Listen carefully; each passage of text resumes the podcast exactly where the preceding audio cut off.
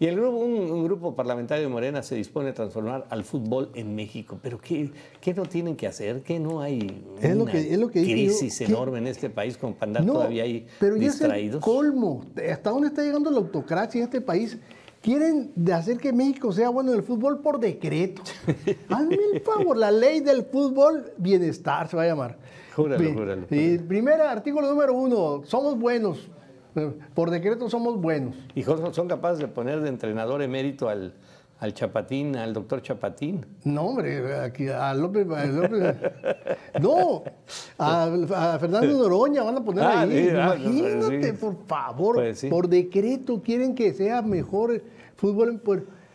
En- ah, Por decreto, de los mexicanos deberíamos de pedir que se hicieran las cosas transparente y que no hubiera esa opacidad en todo lo...